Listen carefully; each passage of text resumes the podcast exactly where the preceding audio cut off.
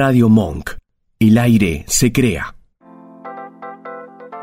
Bienvenidos a Mi Lado B, un espacio dedicado a los sentidos. Dale, prepárate, vamos a disfrutar de un nuevo encuentro.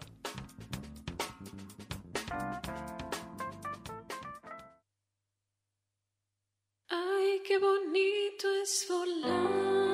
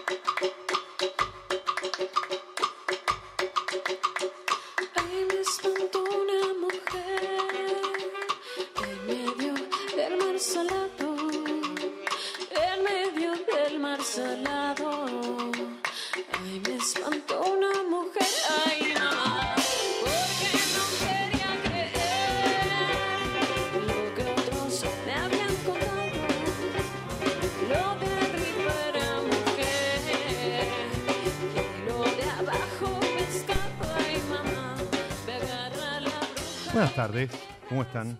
Bienvenidos al 2023, bienvenidos a una nueva pausa, bienvenidos al estudio después de uf, dos años y medio largos.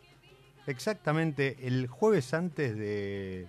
el martes, perdón, antes de la pandemia, hice el último programa en el estudio con invitado en el estudio. En ese momento Después, desde entonces, eh, en remoto, eh, con, con el Vasco también en remoto y demás, pero hoy volvimos al estudio. Que sea un buen augurio, ¿sí? Y para que sea un buen augurio, recién escuchábamos a la gente de Reyaz haciendo La Bruja en una sesión especial de Kyoto Special Sessions, esta banda de, de jazz mexicano, haciendo este, este clásico, este, este vals. Tiene, tiene un estilo, después le- les, cuento est- esta música. eh, es una canción típica de Día de Muertos, de, de celebraciones y demás, de, de la gente en México. ¿Y por qué la bruja? Porque hoy, bueno, a falta de una tenemos dos. Hay una que prometió que no va a hablar, pero bueno, en algún momento, seguramente después de, de- de alguna copa, la hacemos soltar la lengua, pero en realidad la, la- la que estaba anunciada, la protagonista, que, nos va a estar contando acerca de esa posta, acerca de, vinos de Salta, por qué vinos de Salta, de, las últimas mudanzas, por qué no de, también de, la Asociación de Somelería de la provincia de Buenos Aires, y a quien trae junto a la gente de Reyaz, la bruja Binventions. Bienvenida a mi lado B, Paula Lico. Muchas gracias, muchas gracias Diego por traernos acá. No, por favor, gracias, gracias a ustedes. Realmente es, eh, yo anunciaba como la bruja, después dije le caerá bien, le caerá mal que la presente como la bruja, pero bueno, en Ah, realidad son la posta de las brujas. Y para quien no conoce, la posta de las brujas es mucho más que una vinoteca. ¿sí? Recién hablábamos, es una como una cofradía, ¿sí? Un- una, una banda de, de brujas que hacen un montón de cosas, pero uno eh, podría pensar que están, no sé, en, en- en Salta Capital o ahí en el centro de, de San Miguel de Tucumán. No, están, bueno, ahora en Chascomús, pero mucho tiempo en... eh, En La Plata. En La Plata, en, en La Plata ciudad. Sí, en La Plata ciudad y ahora en Boedo. Y ahora en Boedo había más mudanzas. Bueno, nada, pero eh, eh, especializadas, ¿por qué en vinos de Salta, en vinos de altura? Eh, bueno, yo Porque soy salteña. está, per- perdón, porque Sí. hoy está de moda, ¿no? Sí, Hay un crecimiento, una explosión sí. del vino en todo el país, pero muy lindo lo que se viene dando en, lo- en los valles calchaquíes o en el valle calchaquí. Pero decías entonces que Claro, yo, eh, yo soy salteña. Eh, salud, hagamos un Salud, salud. sí, por, empecé- por favor, empecemos con esto que me agarra ansiedad. Empecemos a tomar ya un día de semana del Mm. 2023. Mm, estamos con un adentro torrontés Mm. 2021 que está espectacular. Yo recomiendo este, pero también el reserva, que es una locura, pero es un poquito más, más para un guiso, para, para una humita y Sí, demás. sí. Pero para esta hora, este, así frío, está bárbaro. Qué bueno que esté frío. Ah, Sí, totalmente, totalmente. Qué bueno que esté frío. Eh, Entonces, decías, vos sos sí, yo soy salteña. salteña. En ese momento yo estaba trabajando como, como abogada. Yo soy abogada también. Estaba muy en crisis con mi profesión y me agarró, trabajaba en Fiscalía de Estado, me iba muy bien, tenía una vida muy rutinaria de oficina, donde era como casi un día similar al otro, bastante similares, y las semanas similares y los meses similares, em, con mucha ansiedad, ¿no? Me generaba como mucha ansiedad ese trabajo con tanto vencimiento, con tanta causa. Y de repente vi que se empezaban a jubilar en la oficina y me agarró como un shock diciendo, ya está, o sea, esto es todo, voy a tener todas mis semanas iguales hasta que me jubile porque las escuchaba a, a las y los que se jubilaban y era, no, para mí yo entré ayer y pasó todo tan rápido, dije, yo no quiero que me pase tan rápido, no quiero tener todas mis semanas así, y bueno, y hablé con, con una prima mía que es sommelier allá en Salta y me dijo, no, ¿no te querés meter el mundo de los vinos? Y le dije, Lore, yo tomo un montón, le digo, pero no tengo ni idea de lo que es el, el- el vino. Y me dijo, hacete un cursito, empecé a estudiar, eh, empecé a llevar los primeros vinos, fíjate en las vinotecas que hay, lo que no haya lo llevas, tal cual.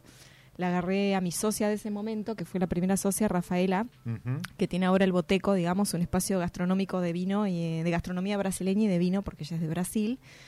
Hicimos una mini investigación de mercado, había tres bodegas, que eran las grandes, las que llegaban.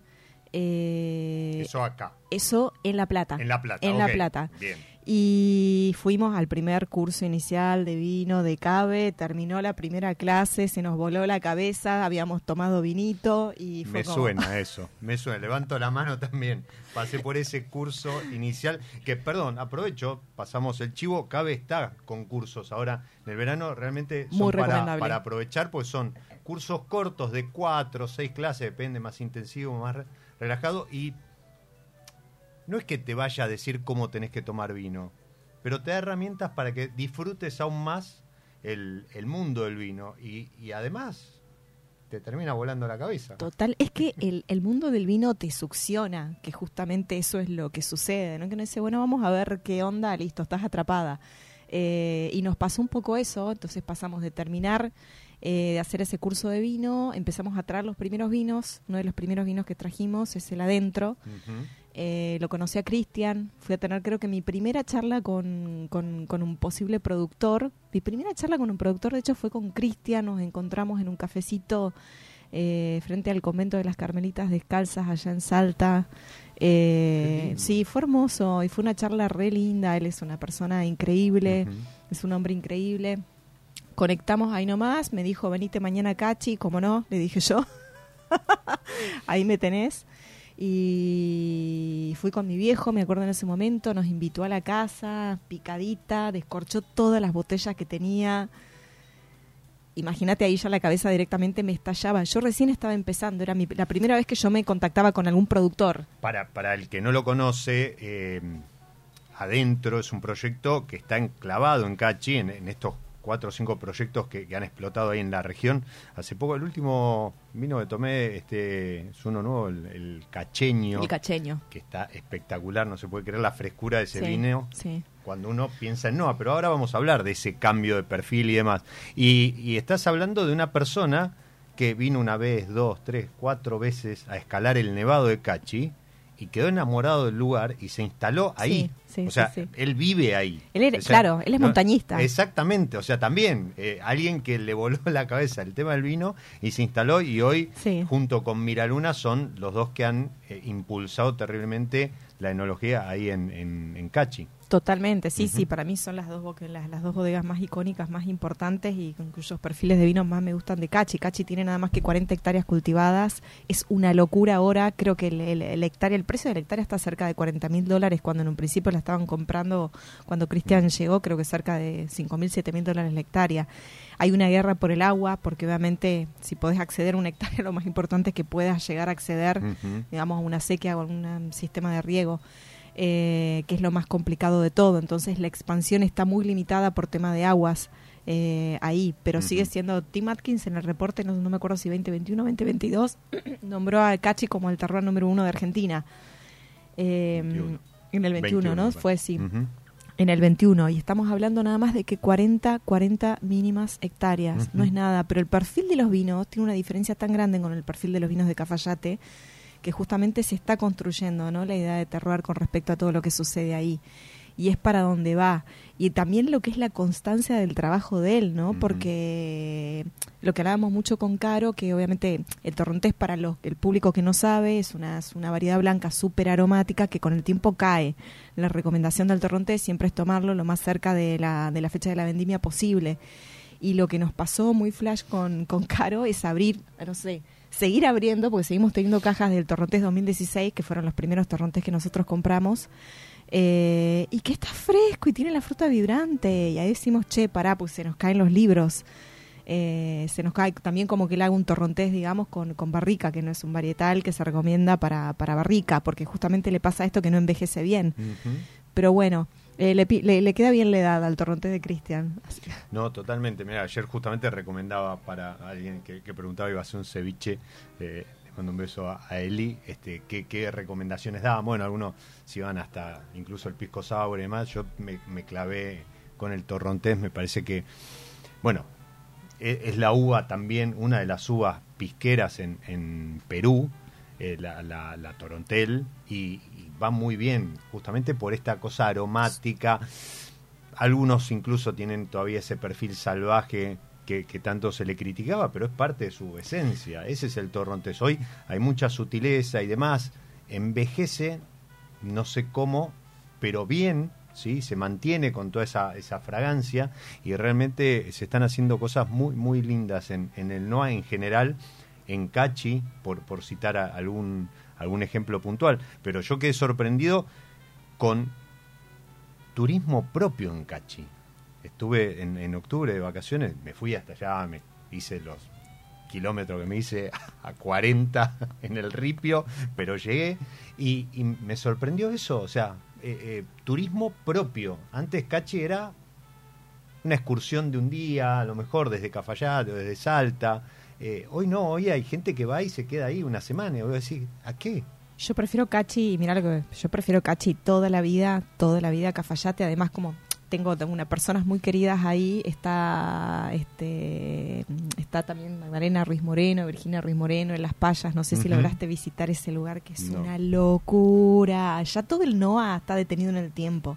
Ya todo el NOA, la diferencia también que hay con Mendoza, ¿no? Hace poco estuve en Mendoza y es como la ruta, la bodega, la ruta, la bodega. Allá anda a llegar a Tacuil andá a llegar a Humanao No, no, no, no. no. y andá a llegar a las payas, digamos, o andá a llegar a lo de Cristian es imposible.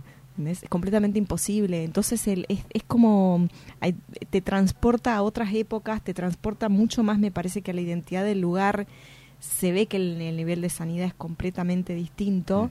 Eh, y un comentario quería hacer con respecto al torrontés, que esto hablabas vos, ¿no? Que es que, bueno, es- también para los que no saben, es una cepa que nos pertenece, que nació acá, es hija nuestra. este que es una cruza de listán, prepo, el, el listán preto de la criolla chica y moscatel de Alejandría, por eso tiene ese perfil súper aromático que viene del Ujú, moscatel. Exactamente. Em, que a mí me gusta salvaje. A mí me, gus- me gusta salvaje y por ahí digo, ¿qué, qué están haciendo con el torrontés ahora? Digo, ¿por qué, qué- ¿por qué lo quieren transformar en algo que no es? Hay, hay, hay una grieta. Hay como una grieta ahí, digo, porque con, con la identidad ¿no? del torrontés, el torrontés tiene que ser explosivo en nariz. Hay un tema con la acidez que está bien, que yo creo que la han entendido, porque en un clima, digamos, como es el cafayateño de los valles calchaquíes, que es un clima cálido, seco, es muy difícil lograr una acidez natural alta, ¿no?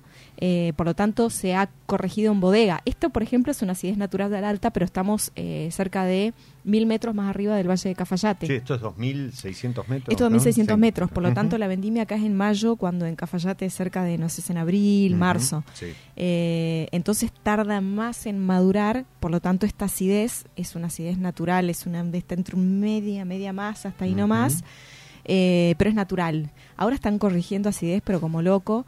Está bueno porque se han dado cuenta de que es importante, ¿no? Que el vino blanco tenga, tenga mm, eh, que, que vibre con la acidez y la importancia de, los, de, de la acidez en los vinos de alta gama. Eh, pero bueno, el problema siempre es como cuando está como despegada, ¿no? En boca, digamos, como un, un compartimento separado, cuando no está bien integrada, te das Sí. cuenta que está corregida. Hay, hay, hay mucho. Yo siempre digo que hoy estamos como en una especie de, de, punto de quiebro, de kilómetro cero, en el sentido de que se em- están empezando a aplicar eh, en, los últimos dos tres años todos los estudios, todas las estadísticas, todo el conocimiento recabado en los últimos 20.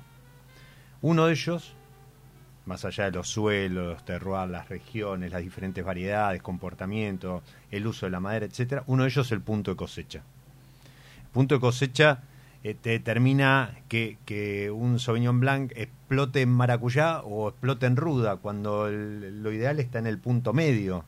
Eh, que un vino sea verde o sobremaduro, ¿sí? Eso el NOA eh, lo, hemos vivido durante mucho tiempo. Hoy ese manejo hace que vos te permitas, con raleo, con manejo de suelo, viñedo y demás, que te permita llegar al punto de madurez óptimo con una acidez natural acompañando. Y eso es lo mejor que le puede pasar al vino, justamente por eso, porque esa, sabés que esa acidez va a estar integrada, más allá que después vos hagas una corrección mínima y demás, pero cuando vos empezás a, como dicen algunos, a ponerle chimichurri y llega un momento que el chimichurri a lo mejor se siente en el vino y ahí ahí suelen pasar este, algunos desequilibrios. Claro, porque Hoy están los- jugando así con acidez muy alta. Totalmente. En vinos de alta, alta gama. En vinos de alta gama están jugando con acidez alta.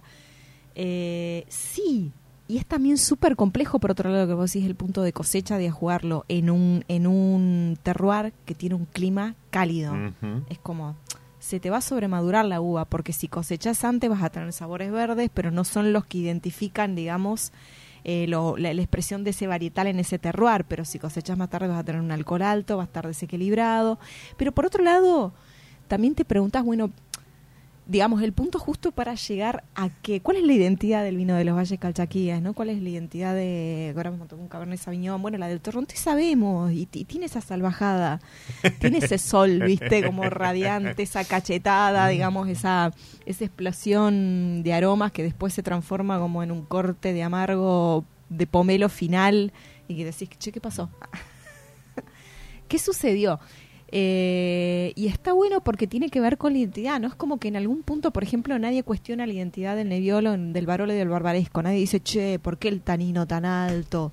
¿Por qué la acidez tan alto, el cuerpo tan bajo? Y decís, porque es un desequilibrio. O sea, vos eso en un libro decís es un desequilibrio. Tú decís, bueno, pero, o sea, tipo, el Nebbiolo es así, es uno de los mejores vinos del mundo. Y creo que también es tan cortito el camino que nosotros hicimos en los Valles Calchaquíes, que nosotros hicimos, ojalá, Ojalá yo estuviera haciendo algo ahí, pero no. Pero digo que hicieron los salteños en los valles calchaquíes y la gente que también que vino de afuera, que están, están aprendiendo, están haciendo camino al andar y yo creo que en algún momento siempre se está, en, en, en todos los, todas las veces que vamos al Coprobi, todas las veces que vamos a, la- a las jornadas, al Calchaquí Tasting también que está organizando Lorena Rodas, Ujú. que es un evento que empezó el año pasado y que está muy bueno porque también no se pueden este apreciar este las mejores etiquetas de los valles uno ve que hay una búsqueda de identidad más allá de lo que el crítico internacional venga y te diga, más allá de lo que cualquiera hay, o sea, la palabra que se utiliza mucho es identidad. Bueno, ¿y cuál es nuestra identidad?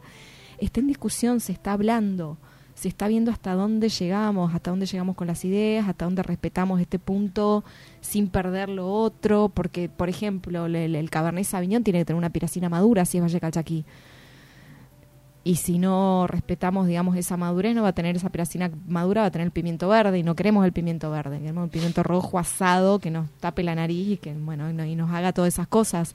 Eh, y yo creo que esas discusiones se están dando, van a ser discusiones de años. Eh, el camino recorrido es súper, súper, súper cortito en comparación con otros con otras regiones productivas a nivel mundial y que, se- y que está muy bien por considerando también que Salta representa el 3,9% de toda la producción del país. Es nada. Y en la góndola está mucho más representada. En exportaciones está mucho más representada. Eh, entonces, este, Salta está pisando fuerte en algún sentido. La gente conoce los vinos de Salta. Yo siempre hago la misma pregunta en las degustaciones. Y me contestan, yo, digo, ¿cuál, cuál, cuál creen ustedes que es el porcentaje de producción de Salta a nivel país? Con respecto, digamos, a todas las regiones. Y todos me tiran 30, 40%. Yo no lo puedo creer todos, ese número 30, 40, todos conocen los vinos de Salta, todos han visitado la ruta del vino de Cafayate, también como lo han hecho en Mendoza o que han eh, ido a la Patagonia. Eh, y después cuando mirás este, el porcentaje con respecto al resto decís, no, che, para, ni siquiera llega al 4%, es una locura. Cachi, 40 hectáreas. Y el ruido que está haciendo. Eso te iba a decir. ha- ha- Hace mucho ruido Salta. Más allá de la polarización que, que puede existir en, en OA, Salta, ¿sí? Más allá de que hoy tenga producción eh, y cosas muy interesantes en Tucumán, Catamarca, en Jujuy, eh, La Rioja, obviamente. Y, mm, y después tenés Mendoza o Mendoza San Juan y Patagonia. Pero es verdad, o sea, cuando te pones a pensar y vas a los números, es, es muy poco, pero muy bueno. Es muy poco, es muy bueno, es muy interesante y es muy mágico. Porque las personas que van a Salta y que también la flashean, ah, la flipan por todo lo que sucede, que a mí personalmente por ahí Valle de Uco sí, pero no me pasa tanto Luján de Cuyo, perdón Mendoza, ah, perdón si ofendemos, pero tiene que ver con, con la conexión, la separación que decís, ¿dónde estoy? ¿Qué está pasando acá? Hay una identidad muy Eh. fuerte también, eh, vino gastronomía Y cultura y música, y poesía. y turismo. Entonces es un combo donde el vino forma parte. Eh, hoy eso Mendoza lo ha entendido y está desarrollando con, con chefs de, de primer, primerísimo nivel una gastronomía en eh, hotelería, en restaurante, en bodega. Pero, pero creo que así como a lo mejor la Patagonia tiene al- algunos platos ahí que van de la mano, yo creo que en Salta y en, y en el no en general, la, la relación vino, gastronomía, turismo, eh, cultura y demás está muy arraigada, desde las etiquetas hasta eh, esto, ¿no? O sea, que vos vas a, a un restaurante en Salta y los vinos son de Salta. Vos vas a un restaurante en eh, Patagonia y a lo mejor te encontrás con más vinos de Mendoza que de otro lugar. Eh, digo, tam- también eso habla de, de, de esa identidad. Totalmente, de- porque de hacerlo Salta, propio. Salta es una provincia con todas sus luces y con todas sus sombras, que también las tiene. Eh, es una provincia de tradición y cultura súper, súper, súper arraigada. Eh, eso está re bien mientras no te reprima. Ah, Totalmente, totalmente. Cuando se mientras reprime, no, está todo mientras, mal. Mientras no, Mientras no te metas con mis libertades Eh, individuales, está todo bien. Eh, y yo soy fanática de la, de, además soy fanática de los poetas de mitad del siglo XX, de, de Salta, Cuchi Leguizamón, Manuel Castilla. Fueron increíbles la cantidad de producción que tienen ellos en poesía, en música relacionada al vino, porque estaban todo el tiempo tomando vino. El vino los inspiraba, el vino les hablaba, el vino los hacía componer. Hay un montón de anécdotas del Cuchi y de Manuel Castilla, digamos, con, con respecto al vino. Eh, eh, y bueno, todo eso también, y aparte al vino, al vino de Damajuana también, ¿no? Es como tipo aflojemos un Mirá, poco siempre, con siempre eso. este, recuerdo, lo cuento y lo comparto, un compañero de oficina, los padres, era, eh, bueno, él era salteño también, nacido allá. eh, mi primer viaje que hago a Salta, vos metete en cualquier boliche, no importa, vas a comer empanadas, chivito, lo que sea, pero pedí vino de la De la- casa. Te van a traer una jarra de la cual vas a dudar agarrar, ¿sí? Para servirte, vos dale con confianza. Y seguramente sea plástica la jarra. Bueno, lo que vas a tener adentro va a ser torrontés de Domingo Hermano. Fantástico. El mejor Hermoso. vino blanco que vas a tomar en tu vida. Sí. Y, y me quedó, pero a fuego. Eh, hoy, bueno, ya sabemos cómo, cómo ha crecido Domingo, eh, Domingo Hermano, Domingo, Domingo Molina. Molina. Y demás. Este, también es muy lindo lo, lo que han hecho allá arriba.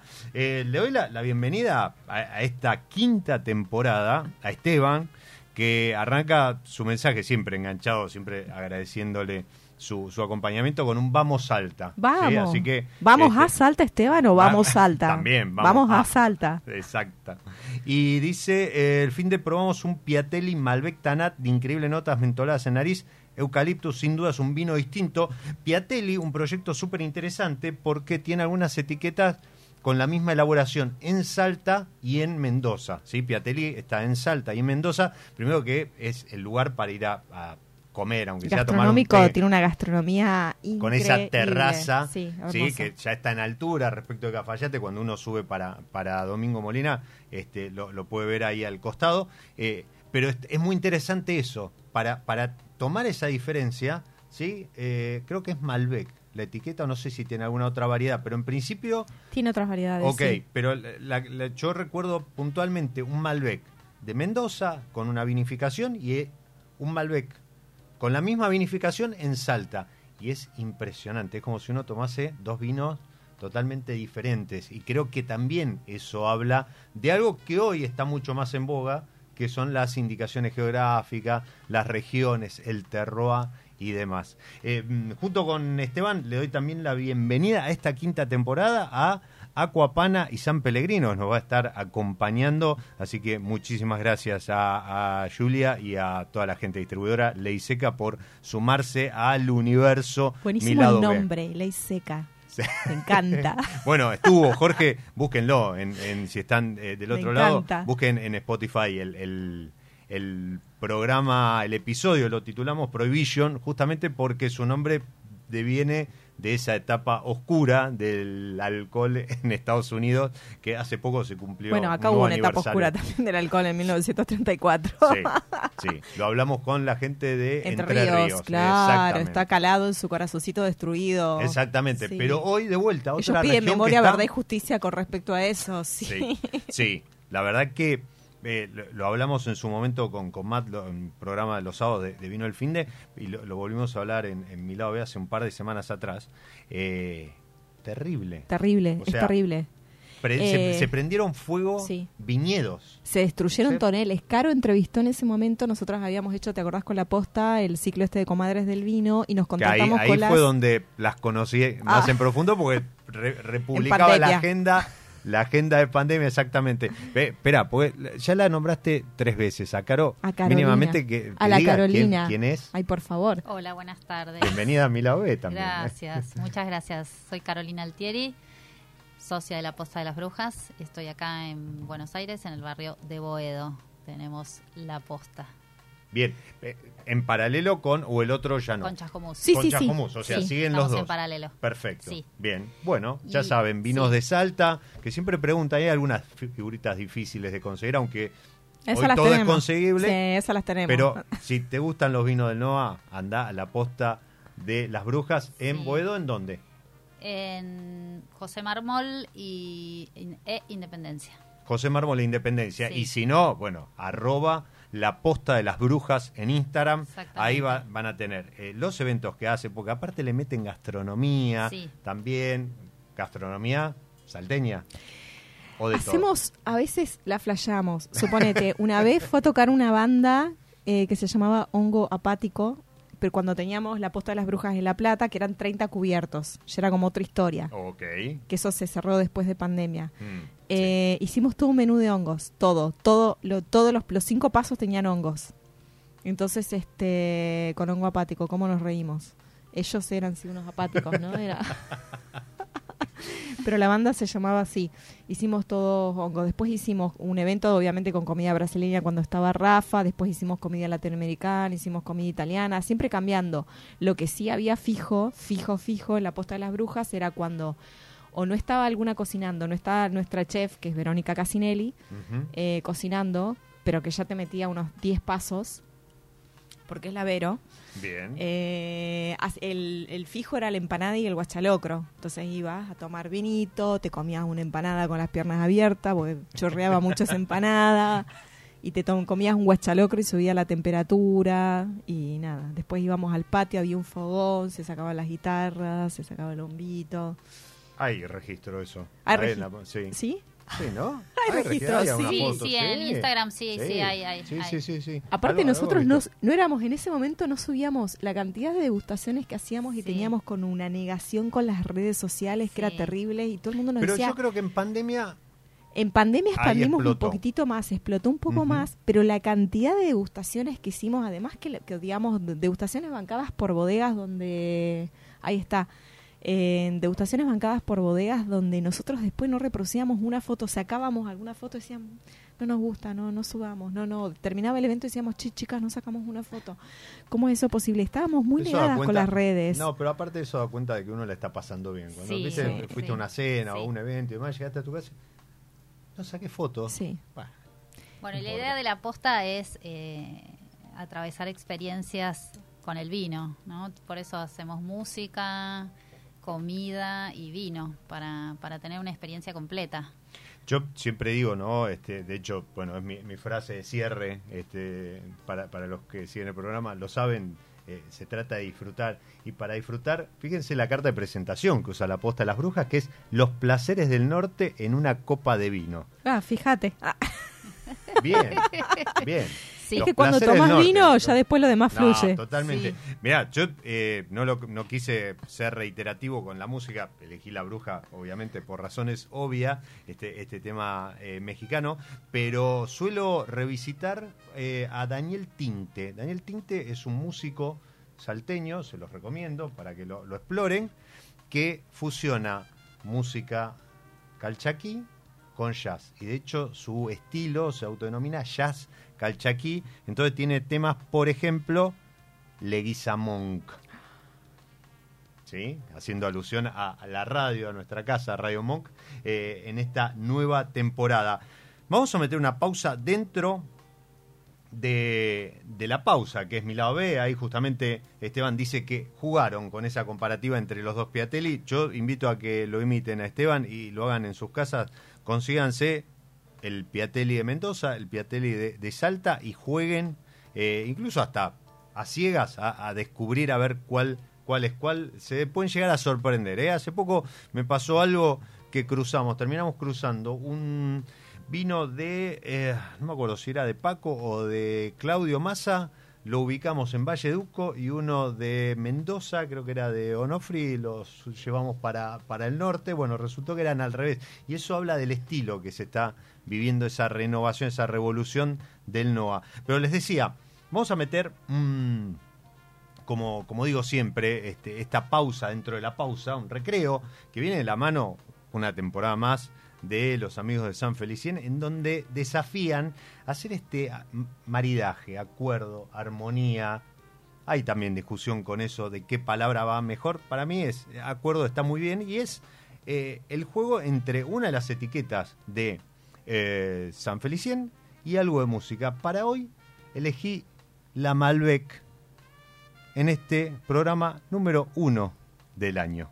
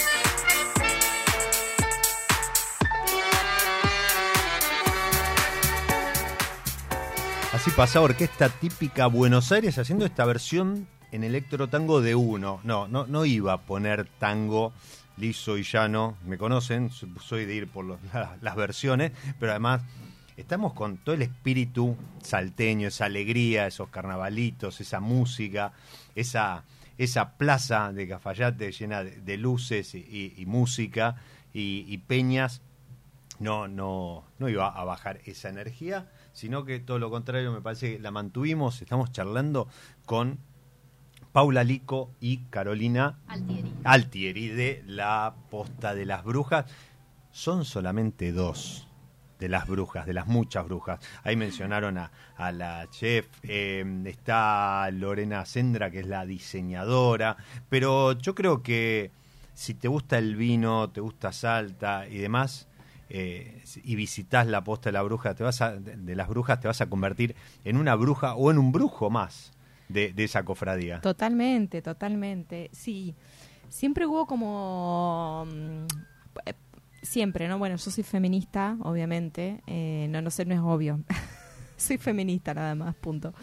Eh, pero sí sentíamos que en el ambiente del vino había como... Era un, un ambiente bastante conservador, lo sentíamos también bastante snob, bastante estructurado, eh, que no se comunicaba. Vos recién hablabas del vino de la casa, ¿no? Y... y en realidad, digamos, toda la conexión que hay en Salta con respecto al vino es una conexión mucho más popular, pareciera, ¿no? Digamos, cómo se conecta. Entonces uno extraña por ahí esos años 60, esos años 50, donde el consumo, consumo per cápita era de que llegó hasta 57 litros per cápita, una cosa así, ¿no? Era, digamos, y se, se tomaba vino, vino de mesa.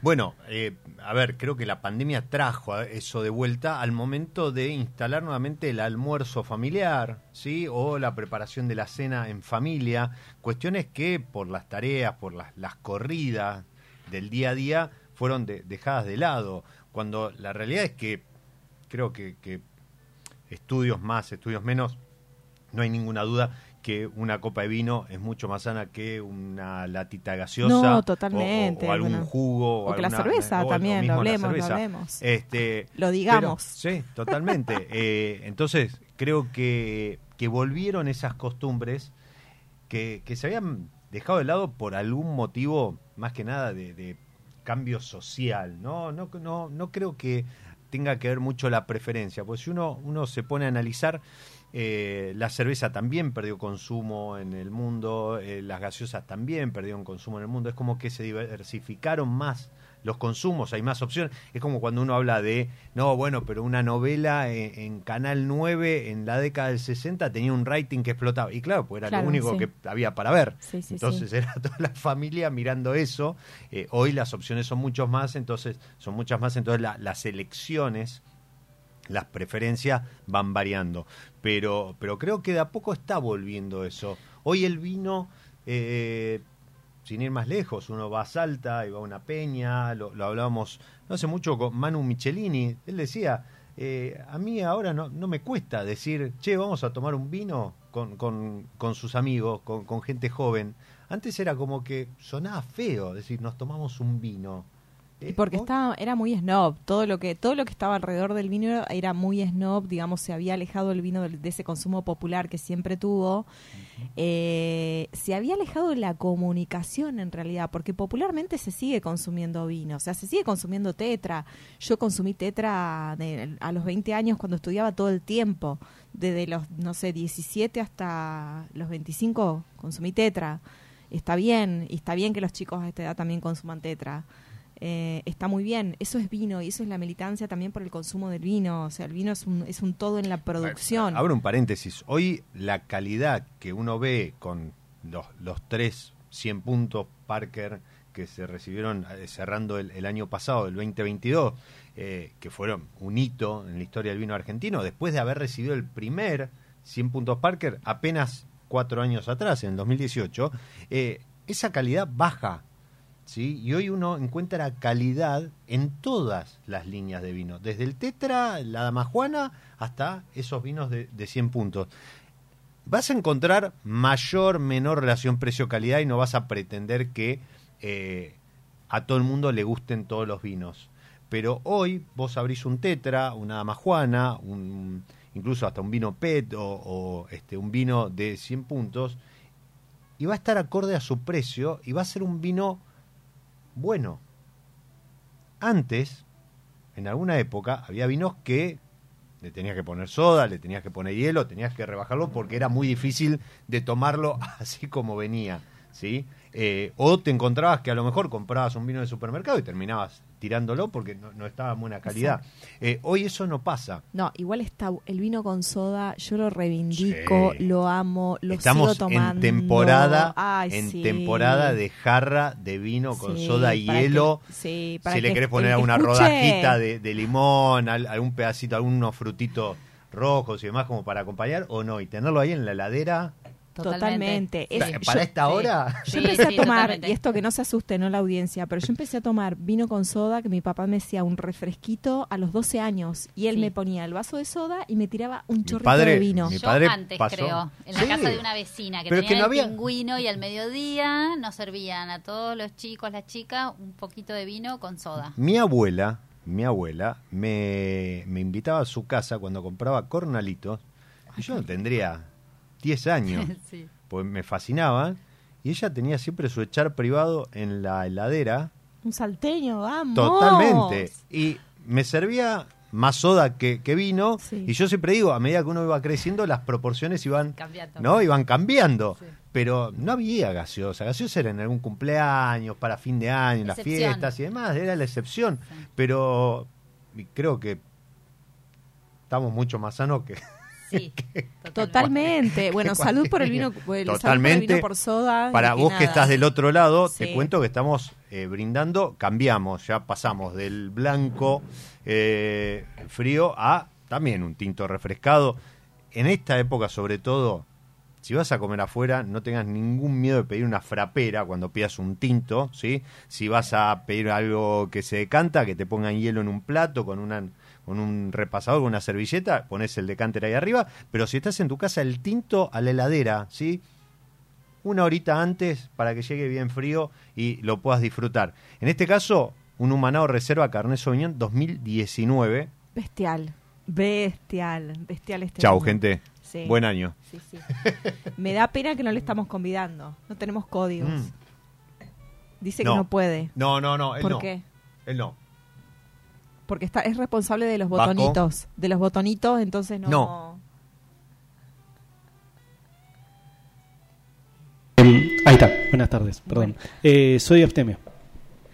Wow, bien, bien, bien. Te Soy, identificás como Astemio. soy, soy Abstemio eh, y trabajé y di clases en el Instituto de Coctelería. Wow, ¿qué, Uy, qué te pasó? Sí. Ahora quiero saber qué Eh, te pasó. No es, que lo- no es que los operadores, todos los que me han tocado en Radio no toman vino, no es que los pide así para tener la exclusividad, no, no, este Nacho puede dar fe. Eh, pero bueno, eh, el Vasco acompaña desde desde el aguante, Desde el espíritu, desde el exactamente, espíritu. Está bien, exactamente. está bien. Hay más vino para nosotros. Exacto. Y mm, volviendo a, a lo que estábamos charlando, eh, ¿qué, mm, ¿qué podemos esperar del 2023 en la posta de las brujas? ¿Qué tienen, qué tienen craneado? ¿Qué tienen pensado? Bueno, hace poco tuvimos una experiencia súper, súper interesante con turistas. Eh, degustaciones en inglés. Eh, en realidad son. eh, tenemos una conexión ahí con Suiza, de gente que le gusta mucho el tango y que ven a hacer este viajes acá culturales a Buenos Aires y fue una experiencia súper interesante. Así que uno de los proyectos justamente tiene que ver con eso. Además, en la Posta de las Brujas tenemos como un equipo fantástico de sommeliers. Rafaela, por ejemplo, es de Brasil, habla portugués. Romina Soliani habla francés porque vivió en Francia muchos años. Yo hablo inglés. Podemos hacer degustaciones en distintos idiomas y eso nos parece como algo súper, súper valorable y valuable y como un asset importante ¿no? en este mundo. Es decir, bueno, se pueden hacer degustaciones en distintos y está el espacio de Caro, que es una belleza total. Hay, que, hay que ir a Em, conocerlo. Sí, Sí. están todos invitados. Y que además es hermoso porque entras por ese pasillito y decís dónde me estoy metiendo, dónde me estoy metiendo, y después abrís las puertas y es como un boom de luces y- y, y de, y de vidrios y de cosas para arriba y es como es muy pero muy lindo. Eh, Y bueno, y, Y- también queremos seguir comunicando el vino, esto que decíamos, eh, eh, seguir eh, con la línea de- del vino popular, ¿no? Que cada uno tome el vino que le gusta. Totalmente. Y, y la idea es comunicar vinos, todos los vinos que hay en Salta y Valles Calchaquíes, y que cada uno pueda elegir el vino que le gusta. Total, yo soy de, de- de la frase que no sé si alguna vez la escuché en algún lugar, pero la hice mía, que es que nadie te puede decir qué tomar y tampoco te puede decir qué no tomar. Totalmente. y ¿Qué eso vale para otros aspectos, ¿no? También de la vida. Totalmente, totalmente. Pe- pe- volvamos. Sí. Pero no, totalmente. O sea, es un es un camino que uno tiene que construir a, a fuerza de probar, Probar. probar y Esa construir. la- Este, y- y nuestra misión es comunicar el vino y invitar a probar distintas opciones para que después cada uno, cada una pueda elegir de acuerdo Lo- a su paladar. Lo que sí recomiendo yo a veces cuando me dicen, no, no sé qué, tengo que comprar algo, mira, vos siempre tenés presente es, ese o esos dos, tres vinos que te gustaron. ¿Sí? Entonces, cuando vos vas a alguna vinoteca, si, sabes que vas a comprar, yo siempre digo, andá y aprovechá el, el porcentaje que te toque el día de la semana que te toque con la tarjeta, porque, a ver, no vas a conseguir mejor precio que ese. Ahora, si querés hacer un regalo, si te querés regalar algo, si querés explorar alguna otra etiqueta, ahí te vas con dos, tres etiquetas que hayas probado, que te hayan volado la cabeza, que te hayan resultado interesantes, te vas a tu vinoteca de barrio, a tu vinotequero amigo, te vas a la posta de las brujas y les decís, mira, yo lo que me gustó es esto. Y ahí, quien te atienda va a saber si darte algo similar, Totalmente. algo por oposición, Totalmente. o, o algo en esa en esa este en ese rango de, de- de aromas También, también vale como por la vida. Identifica lo que te gusta. Identifica lo que te da placer, lo que te da goce, lo que te da disfruta. Identificalo, míralo, fíjate quién lo hizo, de qué región viene, que la añada, el estilo. de- si, si te interesa, ¿no? Obviamente. totalmente no no Eh, pero identificalo. y en ese sentido lo que hablábamos hace un rato está bueno hacer estos cursos en instituciones como el CABE porque te va a dar esas herramientas para que vos puedas identificar en el vino qué es lo que te llama la atención. Hace un rato Paula hablaba de la piracina, hablaba del morrón, del, hablamos de punta de Ah, que cosecha. está acá, re. Este, Ah, exactamente. Arre, arre. ATR, esto es un pimiento ATR, rojo. ATR. Y de la parrilla salido. Exactamente, o, o el maracuyá en el Sauvignon Blanc, etcétera. Eh, te va a dar herramientas para que vos puedas identificar eso y de vuelta puedas ir de a poco construyendo tu abanico de etiquetas preferidas o, o- o sorprender a, a alguien en tu familia que de pronto le gusta algo eh, similar y siempre no, no se mueve esas dos, tres etiquetas, caerle con alguna similar en ese estilo, pero diferente. Y mm, yo quería hablar de la Asociación de Sí, Sommelier de la dale. provincia de Buenos ¿Cuánto Aires. Se nos está yendo mal el, el programa. Eh, no, no sé cuánto, cuánto tenemos. ¿Sí? Ok. Bien. ¿Qué dice? Sí, unos minutitos podemos. ¿Por qué? Porque Paula, así como la escuchan en, en su rol de, de bruja eh, de, de la posta, ¿sí? yo la presenté como la bruja, pero quédense tranquilos que no, no lo tomó en ningún momento como una ofensa, No, no, sino no, no. es una abanderada de sí, esta, sí, de sí, esta soy posta. abanderada de las brujas. Perfecto. Y mide un metro y medio para que no se asusten también. Y, y además sos la presidente Sí, de, presidenta. presidenta Sí. de la asociación, ¿cómo es el nombre? de Asociación de sommelier. Asociación Civil de Sommeliers Ahí de la provincia de Buenos Civil. Aires. Bien. Es una asociación muy chiquitita, que es muy joven, tiene apenas seis años. Cuando nos, hubo el cambio de gestión, tenía cuatro años de vigencia. Entonces, por estatuto, quienes podían ser miembros de la comisión directiva, creo que eran 30 personas. es lo que pasa, ¿no? Con las asociaciones muy chiquititas, ¿no? Y que recién están comenzando. Pero bueno, la mayoría son egresados del EPAC, que es una, una carrera aprobada por el Ministerio de Educación de Provincia de Buenos Aires, eh, de dos años. Eh, la mayoría son miembros de ahí, después también tenemos algún, algunos egresados de la EA, de CABE, están, digamos, incorporados ahí. Tenemos también todo lo que son la parte de los asociados, que es como el grupo enófilo. Y lo que estuvimos trabajando mucho este año es método deductivo. Y fue divertidísimo. Fue muy, muy, muy, muy divertido. Empezamos, estamos suscriptos a Guildsom. Ujú. Eh, bueno, y estuvimos también, lo que fue bueno de la pandemia es que la cantidad de información que se juntó, porque había webinars por todos lados, entonces yo de repente podía acceder a una webinar en Australia o podía acceder a una webinar de un headmaster so- sommelier, después hubo un lío con los, con los sommeliers, ¿te acordás que los bajaron a todos de la comisión directiva por temas de acoso? Fue- pasó todo eso en la pandemia también. Ujú. Guildson como que se cayó un poquitito para abajo, ahora está levantándose de nuevo. Eh, Pero el material es excelente. el material es excelente. Entonces dijimos, bueno, trabajemos con este material. Entonces nos juntábamos, fue la, el tema, nos juntamos una vez por mes a trabajar marco teórico, una primera parte, una hora y media de marco teórico y después entrenamiento con seis vinos, entrenamiento. Trabajamos, eh, tuvimos la oportunidad, que es lo más difícil de todo, de poder trabajar con vinos importados, que creo que es lo más difícil del sommelier acá en Argentina, donde tenemos el paladar calibrado para los vinos de acá de Argentina, que, que tienen la estructura de los vinos de acá de Argentina y un montón Hace un de rato memes. hablabas de acidez. Bueno, sí. acidez y alcohol, yo después de haber hecho WC 2 y 3, creo que, que, que me cambió el chip respecto de esos dos parámetros, lo que es acidez y lo que es alcohol. Cuando hablabas de alcohol alto, al- Sí. alcohol bajo, en el mundo viven en un universo paralelo al argentino, lo mismo con la acidez.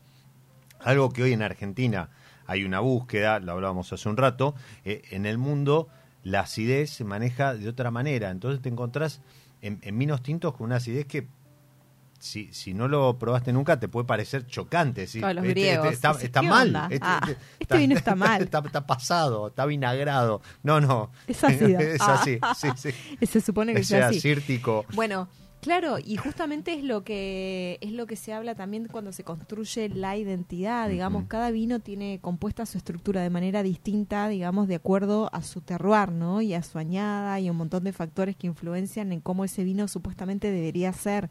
¿Por qué nosotros queremos homogeneizar los vinos y por qué no construimos más una identidad de nuestro vino de cómo tiene que ser? Un vino de clima cálido no debería tener una acidez alta no, no, no lo debería tener. Pero por otro lado es legal. Como es legal en Europa corregir el azúcar, por eso está la Totalmente, chaptalización. Entonces, mientras nos manejemos en los límites legales, estamos bien, supongo. Eh, supongo está todo bien. Pero lo que sí me importa, digamos, en esto, suponete defender, ¿por qué queremos que un torrontés sea de repente un Sauvignon Blanc? No, déjalo, si es hermoso así, respetá y que la gente se acuerde y tome el vino y diga, ah, esto me recuerda al sol de Cafayate, los que tuvieron la suerte de ir, ¿no? Eh, pero nada, es camino, es camino al andar eh, y está bien porque es un caminito muy corto el que venimos haciendo.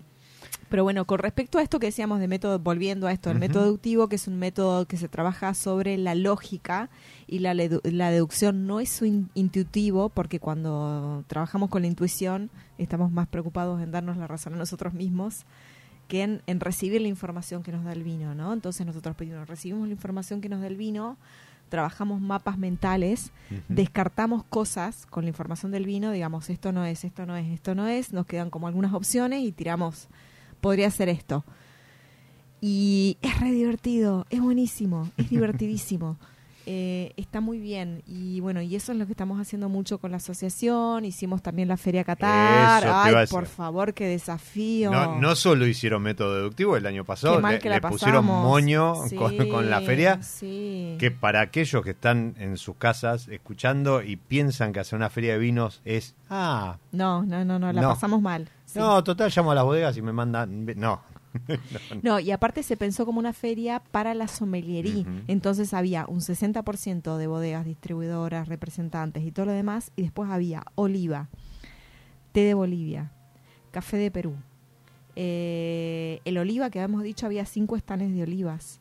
Había chocolates, Queso. había quesos, productos gourmet, la cantidad de productos gourmet. Entonces la gente iba a probar un chocolate con sal, con pimienta, a un té de Bolivia, a una oliva de un varietal determinado, a probar, digamos, unas cebollas con Malbec, a probar. Era una fiesta de sabores y después ibas al vino. Pero lo que. Gin, la cantidad de gin que había de productores de Bueno, gin. hoy, hoy hablaba con, con una amiga respecto del gin. En Argentina tenemos más de 600 Ah, etiquetas de sí, gin. Está explotando el gin. Algo que también en pandemia, o sea, esto de- del alcohol en gel y demás, bueno, es como que se empezaron a destilar y, y explotó. Eh, condiciones, si yo yo vivo en provincia de Buenos Aires, Sí. soy egresado de una de las escuelas Puedes no ser egresado, te puede gustar el ser adherente. Yo, por ejemplo, soy socio de la Asociación Argentina de Sommelier, no soy sommelier, pero me interesa por, por los beneficios, los cursos y demás. Si vivo en provincia de Buenos Aires, puedo hacer lo mismo con la Asociación Totalmente. Civil. Sí, sí, sí. Y pueden venir a divertirse con nuestro taller de método deductivo. Bien. ¿Dónde, dónde lo, lo dan? Mira, lo damos en el hotel y firmamos un convenio con el Hotel Amau, que es un hotel de, de la Universidad Nacional de La Plata, de la Facultad de Económicas, pero que a, a la vez lo construyó la Facultad de Arquitectura, los arquitectos de la UNLP. Es un flash ese hotel. Y firmamos un convenio y estamos haciendo todos los cursos, todas las presentaciones también de las bodegas, de los enólogos cuando quieren venir a contarnos cosas. Eh, hicimos el brindis de fin de año también ahí, es un hotel maravilloso que La pertenece Plata, a la universidad. Que además, explotó en los últimos dos, tres años en cuanto a gastronomía, Y wine bars, vinotecas y demás. Le debo una visita. Sí. Tengo que hacerte un bueno, no, circuito. avísame, avísame, te hacemos de... Claro, avisanos, Diego, por favor. citadinas. Me encantó, me encantó. No, y podés dar, a- podés dar una charla también ahí, como no, en el Hotel Amau. No sé de qué, pero... Ah, de vino, obviamente. Claro, sí, sí, sí, sí, de eso se trata. Y ahora en enero abre vinito de la Y ahora en enero abre vinito de, de Vero Casinelli, la chef Así de la Costa de la, esa de es la- una opción súper interesante. ¿Qué, qué va a ser? Es un espacio gastronómico Ok. este, de vino, gastronomía simple, eh, alta calidad, productos frescos de estación. ¿En dónde? En Barrio Hipódromo, Bien, en La Plata. bien. Ok, También, así que hay que ir ahí. anotadísimo. Oh, tenés que ir a la, a la inauguración o no? Sí. Sí, re. Claro. Arre. Avisen, avisen, Claro, arre. ahí, te vamos a sumar a la inauguración. A- a- avisen y estamos. Chicas, brujas, queridas. ¿A qué ¿Se nos nos tenemos fue? que ir? Sí. ¿Por qué? No, no, seguimos, te queda todavía. Pero tipo, ¿nos echan o qué? me- No, no. Pero sí, creo que tiene que salir otro programa o no, hoy no. ¿Nadie graba? ¿No? Eh, el episodio se nos fue. Bueno, pero- dale, pero- dale, dale, dale. No, no, pero queda mucho para charlar. Me, me encantó tenerlas acá en Radio Monk. Me encantó volver al estudio con invitados. Me parece que la energía que se vive es otra. Y, y nada, Vasco, nuevamente, gracias por el 2022 y vamos por este 2023, ¿sí? Chicas, nuevamente, muchas gracias por, por haber estado en mi lado B. Y a vos que estás del otro lado, como Esteban, sumadísimo desde siempre y para siempre. eh, como siempre te digo, soy Diego Migliaro, este es mi lado B y te deseo que disfrutes. Chau. Nos encontramos en cualquier momento en otro episodio de Mi lado B.